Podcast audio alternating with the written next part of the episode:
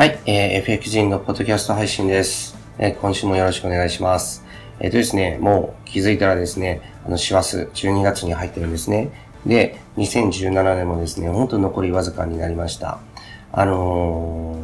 ーこのですね、2017年12月を、まあもう迎えてですね、それで、やはり自分自身ですね、あの、えっ、と、会員の皆さんにも、まあ、えーお伝えしていることなんですけど、えっ、と、トレードの成績っていうのはですね、あの、週単位、月単位、そしてですね、えー年間単位、それでですね、あの、成績っていうのを、まあ、考えていくっていうことですね。で、あの、僕自身もですね、あの、トレードの成績っていうのは、そういう感じで、えーこう、なんていうか、週単位と月単位、そして年単位っていうふうにこう出していてですね、えっ、と、最低限、えー年単位はですね、必ずこう、プラスで終わるっていうのが、もう本当、あの、最低のですね、目標です。で、あのその、ま、えっ、と、前段階としてですね、あの、月ベースでもですね、プラスで終わらせる、えーっていうのも、まあ、あの、その年単位で終わらせる前のですね、えー目標なんですけど、えー僕自身はですね、もう月ベースでですね、負けっていうのは、あの、過去、もう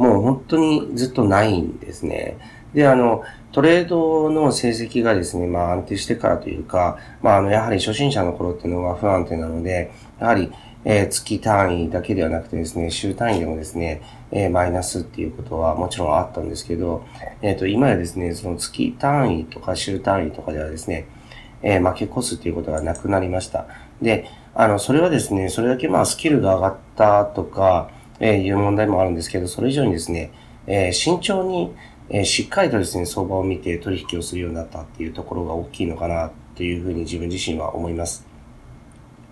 で、えっ、と、もうちょっとですね、具体的に言うとですね、あの、トレンドに逆らわない、えートレードだけをですね、厳選してやってきたっていう、えっ、と、そういうことがですね、できるようになってからは、自分自身ですね、えー月単位とか週単位でですね、負け越すっていうことが本当になくなりました。で、えっ、とですね、2017年12月なんですけど、えーあなたのですね、えー今年のですね、トレード成績っていうのはいかがでしたでしょうか？えーもちろんね、あの、トレードっていうのは、えーそのスキルとか経験によるところも多い、あの、大いにあるので、えー特にですね、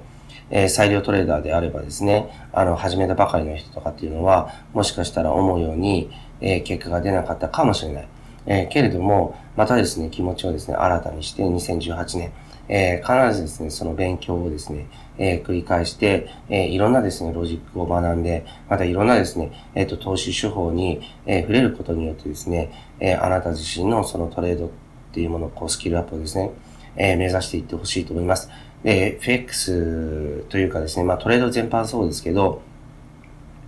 え誰でもですね、あの、成功者になれる、えそういったですね、非常に素晴らしい、まあ時代だし、そういうシステムかなというふうに思っています。えー時代っていうのは、まあ、まずですね、日本に住んでる我々がですね、あの、個人のです、個人で、あの、外国為替のですね、取引ができる状態にあるということ、あとはですね、インターネットが、えーあるので、えーそれを使ってですね、あの、世界中どこにいてもですね、取引ができるということ、えー利益をですね、出すチャンスっていうのは、いくらでもある。で、えー FX のですね、非常にいいところは、あの、うしっかりとしたですね、あの、手法とか、そういったものをですね、あの、きちんと、えー学び続ける、えーことによってですね、えー誰でも、え利益を出し続けられるっていうことですね。で、えっ、と、ここまでですね、投資効率のいいものっていうのは、やはり他にはなかなかないかなと思います。ただ、あの、もちろんですね、FX だけじゃなくて、えー自分自身はですね、その株のトレードとかっていうものもですね、しっかりとした手法に基づくものは、やはり、あの、えっ、と、資産をですね、増やすポートフォリオの一つとしてですね、えー手に入れるべきだと思ってますし、えっ、と、ここ最近ではですね、仮想通貨ですね、仮想通貨のですね、億万長者っていうのが次々、えー誕生していますので、この機会っていうものは、まあ、僕自身はですね、逃さない方がいいのかなっていうふうに思っています。もちろんですね、仮想通貨は、あの、今まだ詐欺まがいのものとかも非常に多いので、情報っていうのは厳選する必要があるし、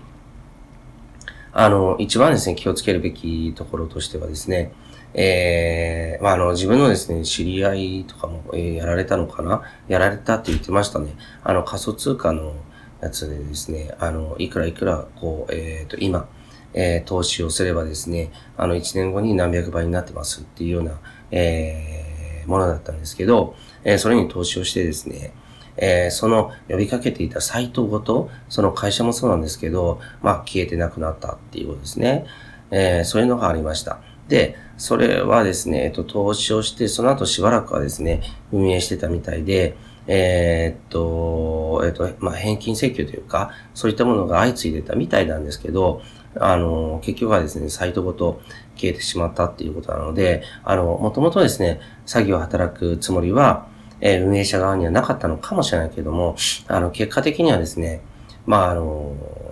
まあ、そういう形で消えてしまったので、多くの人がですね、被害に遭ったっていうのがあります。ただ、あの、仮想通貨はですね、えっ、ー、と、確かにいろんなリスクはあるけども、えー、えー、ビットコインとかですね、あの、大きな、えー、まあもう価値をですね、持ってる通貨っていうのは、結構ですね、あの、大手、あの、金融機関も、えー、取り扱いをですね、回収したりとか、あと世界中にですね、ATM ができたりっていう風になってますから、あの、えっ、ー、と、しっかりした、えっ、ー、と、通貨であってですね、またしっかりした手法であれば、えー、もちろん、えー、投資の、えー、一つとしては、十分、えー、検討できるし、また、あの、勉強してみるべきかなというふうに思っています。で、あの、詐欺まがいのものが多くある。一方でですね、仮想通貨で大きな利益を上げている自分の知り合いのトレーダーとかもたくさんいるっていうのも、まあ、現実です。はい。で、えー、っとですね、まあ、あの、2017年がもう終わるので、ちょっとですね、あの、こう、えー、っと、今年のこの後のですね、ポッドキャストは、えー、2017年ですね、あの、ちょっと気になったニュースとかそういったものもですね、取り上げていきたいなと思っています。で、今回ですね、あのまあ、自分自身がですね、2017年振り返ってみて、あやっぱりここかなって思うのは、やはり一番はですね、えっ、ー、と、トランプ大統領の就任なんですね。で、就任してからですね、もういきなりですね、数々の大統領連にですね、サインをして、あの TPP の離脱表明したり、えー、メキシコの壁、えー、建設するよっていうことを言ったりですね、あの、えっ、ー、と、難民の受け入れ、え、に関して難色を示したりですね、もう本当いろいろなことをですね、やってきたわけです。で、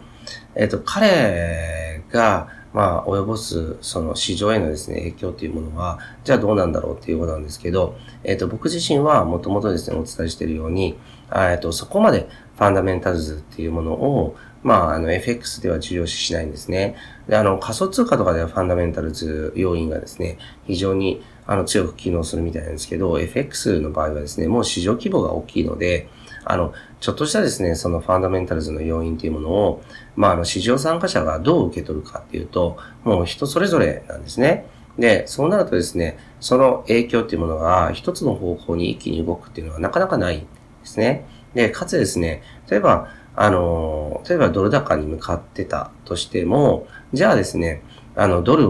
ばかりを買うかっていうと、いろんな企業とかいろんな国がですね、まあ、円を必要したりとかっていう局面は必ずある。だから、あの、結局はですね、あの、大きく見ればレンジをですね、形成してるっていうのが、まあ、あの、為替の相場のあり方なんですね。で、トランプ大統領が、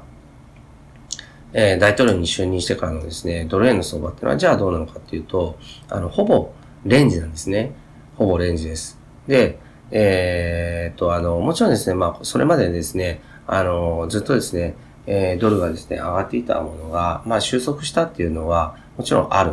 えっ、と、そういったことはあるんですけども、でもその後っていうのは、緩やかに、緩やかに、まあちょっと下落気味のレンジっていうものを続けてきて、でも今はほぼですね、横ばいな状態なんです。じゃあ一気にですね、あのドルの価値が下がるかっていうと、やっぱりそういうことはないですね。ですから、あの、ファンダメンタルズの要因っていうものは、やっぱり中長期的にはですね、何かしらの作用っていうのはもちろんあるとは思うんですけど、そのトレードでですね、収益を上げるときっていうのは、そこがそれほど大事かなっていうか、ちょっと疑問なんですね。ただ、もちろんですね、あの、トレードの手法によっては、ファンダメンタルズ分析をもとに、えっと、それがですね、一つのロジックとなってですね、あの、取引する、そういったですね、やり方ももちろんあるので、そういうトレードロジックを一つのポートフォリオとして加えるのであれば、当然ながらですね、ファンダメンタルズ分析っていうものは、えー、気にしなければいけないかな、と僕は思います。で、あの、話を戻すと、えー、トランプ大統領の就任からですね、じゃあ、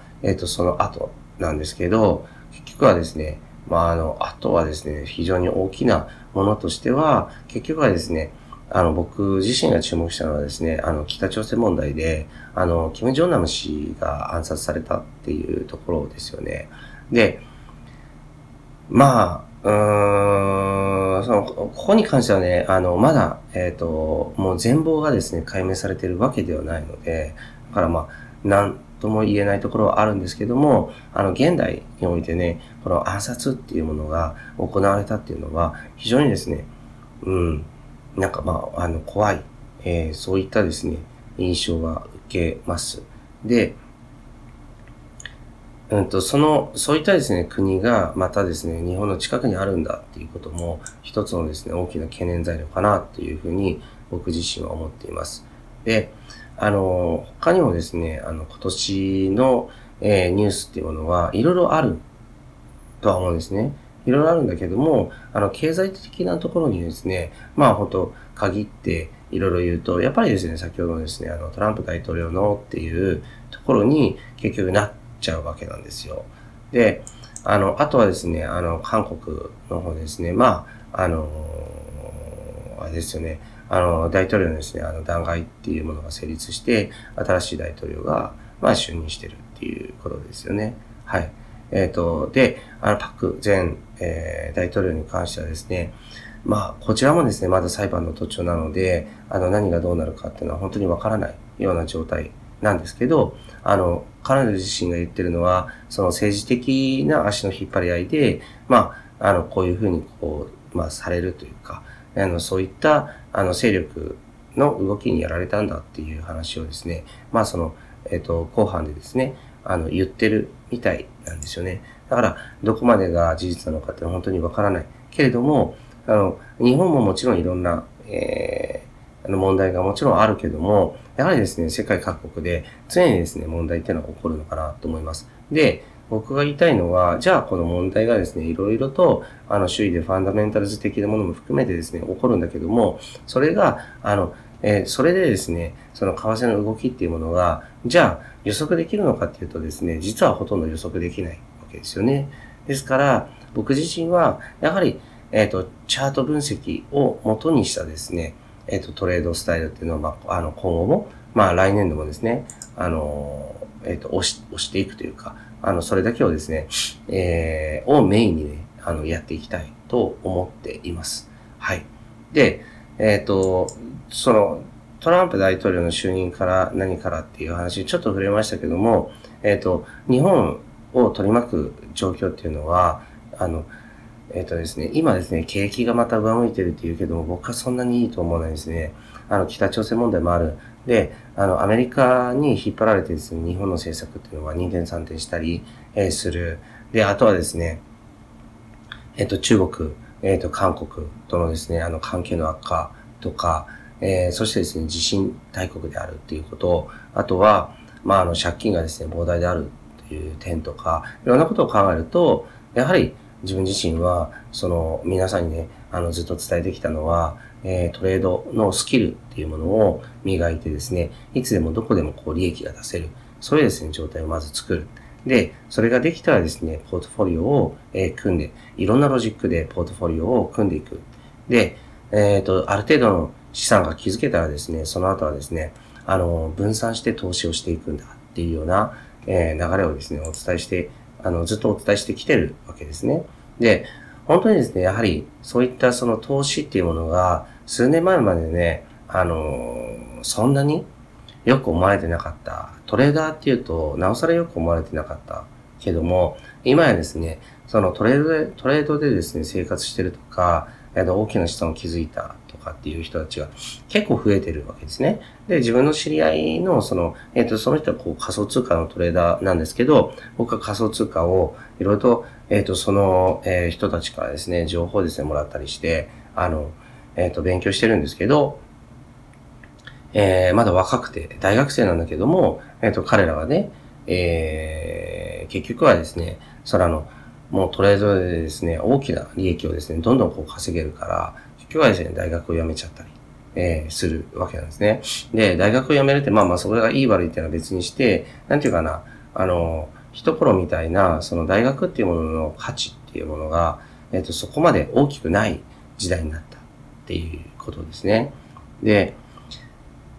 あの、そういうふうにね、あの、世の中っていうのはどんどんこう変化してるので、その変化に、やはり自分自身も、あの、しっかりとついていかなければいけないなっていうのを、まあ、強く思った年でもあるんですね。で、強く思ったそこのところの一番の原因っていうのは、やっぱりですね、えー、仮想通貨なんです。で、今年入ってからとにかくですね、仮想通貨、仮想通貨っていう話がすごく多くて、で、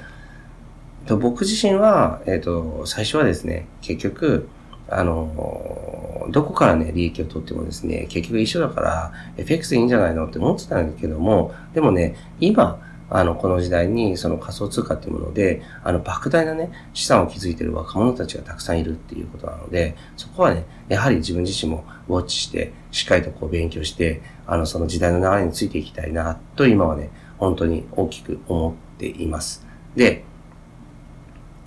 なんかね、ちょっと今回のポッドキャストは、えっ、ー、と、取り留めのない、えー、内容っていうか、まあ、いつもかもしれないんですけど、取り留めのない内容とかになってるんですけど、僕が何を言いたかったかっていうと、まとめるとですね、あの、2017年をちょっと振り返ってみたかったなっていうのと、やっぱり、えっと、いろんなね、ニュースがあったし、もちろん芸能ニュースとかまで入れたらいろんなものあるんだけども、あの、僕自身が、その経済的なところ、トレードとか、そういったものに関してですね、やっぱり大きく注目してるのは、したのは、トランプ大統領と、あとはですね、えっ、と、韓国の新大統領の誕生、そしてですね、えっ、と、えー、北朝鮮の問題ですね、えー、キム・ジョンナム氏の暗殺と、あとは仮想通貨なんですね。この辺がやっぱり大きなニュースだったなっていうふうに思います。で、えっ、ー、と、そこからね、あの、じゃあ、えっ、ー、と、それらが、え、為替に大きくいろいろ影響を与えたかっていうと、実は、それで為替っていうものの動きがですね、あの、大きくですよ、大きく左右されたかっていうと、そういうわけではない。やはり大事なのは、そのあの、相場そのものに合わせてですね、チャートを分析してトレードしていくっていうことなのかなっていうふうに、まあ改めて僕自身は思いました。で、はい。あの、えっ、ー、と、ちょっとずつね、えー、そのあの、えー、ま、まとまりのある話に持っていきたいんですけど、要はですね、そういった話と、あとは、まあ今年のね、えー、皆さんのトレードの成績っていうのはどうだったのかなっていうところですね。で、トレードっていうのは、トレーダーっていうのは、もう本当にですね、あの、きちんと勉強すれば、えっ、と、男女差関係ないし、学歴関係ないし、体力関係ないし、だから、冒頭で言ったように、えっ、と、ネット環境と、えー、それと、えー、トレードができるっていう、まあ、今の時代っていうこの、これがあればですね、本当に誰でも成功できる時代になった。だから、あと、可能性っていうのはすごく無限なんですね、今ね。あの、FX という入り口で僕自身は入ったけども、そこでですね、まあ稼ぐことができた資産でですね、まあいろんなことができる。で、今はまたですね、仮想通貨とか、そういったものにまた大きな可能性っていうものも出てきてる。だからすごくね、考え方によってはですね、面白い時代なんですね。まあ今こそですね、本当にあの、成功の階段が、を登れるような時代に来てるなと思います。で、それらをですね、こう手に入れられるかどうかっていうのは、やはりですね、情報収集と、あと日々の、うん、学習なのかなっっていうふうに改めて思いました。はい。じゃあ、取り留めのない話なんですけど、さあ、じゃあですね、あのー、僕自身は、えー、っと、あの、今後もですね、えー、まあ、ポッドキャストを続けていきますし、それでまたいろんなことにね、あの、触れてお話していきたいと思いますし、えっ、と、会社をこう経営しながらですね、そのトレードのこと、会社経営のこととか、こういろんなことで、あの、またポッドキャストを通じてですね、えー、配信していきたいなと思っています。で、いろいろとこう考える、えー、2017年だったんですけど、もう暮れようとしてるので、じゃあですね、あの、本当に、まあ、あの、皆さん、えー、まあ、あれですね、あの、2018年も本当良い年にするためにですね、2017年のそのトレードの、えー、総決算っていうものを、まあ、しっかりとね、分析してほしいなと思っています。で、僕もですね、そういうことをですね、あの、昔からやってるので、で、そういうふうに自分自身のこう、のトレードをですね、分析するっていうことによってですね、やはりスキルが上達するっていう局面はもちろんあるので、ぜひ皆さんも、えっと、自分自身の1年間のトレードの通知表というものをつけてみてほしいなと思います。で、つきたい。で、つけてって、そしてどういうところでですね、間違ったのかとか、どういうところがうまくいったのかとか、あの、どういう、えー、ものに投資したものがうまくいって、どういうものに投資したものがうまくいかなかったのかとか、いろんなことをですね、こう分析してほしいなと思います。で、あの、えっ、ー、と、やはり今後の日本のことを考えたらトレーダーから、そして投資家へとこう歩む道っていうのは、あの本当誰にとってもね、すごく重要だと思いますので、はい。ぜひ、えー、2017年、はい、良い形で締めくくってほしいと思います。はい。まだね、あの、えっ、ー、と、2017年もうちょっと残ってますから、あの、僕自身、また、いろんなことを総括してですね、えー、お話できればなと思っています。すいません、なんか今回は、あの、あんまりテーマがですね、あの、きちっとしてないような話になりましたけど、はい、最後まで聞いていただいてありがとうございました。はい、また、えっ、ー、と、次回よろしくお願いします。今週の放送はいかがでしたでしょうか？弊社クロスリテイリングでは投資に関わる様々な情報を発信しています。ひらがな3文字で投資に教科書の課で投資家と検索してみてくださいね。それではまた次回お会いしましょう。この番組はクロスリテイリング株式会社の提供でお送りしました。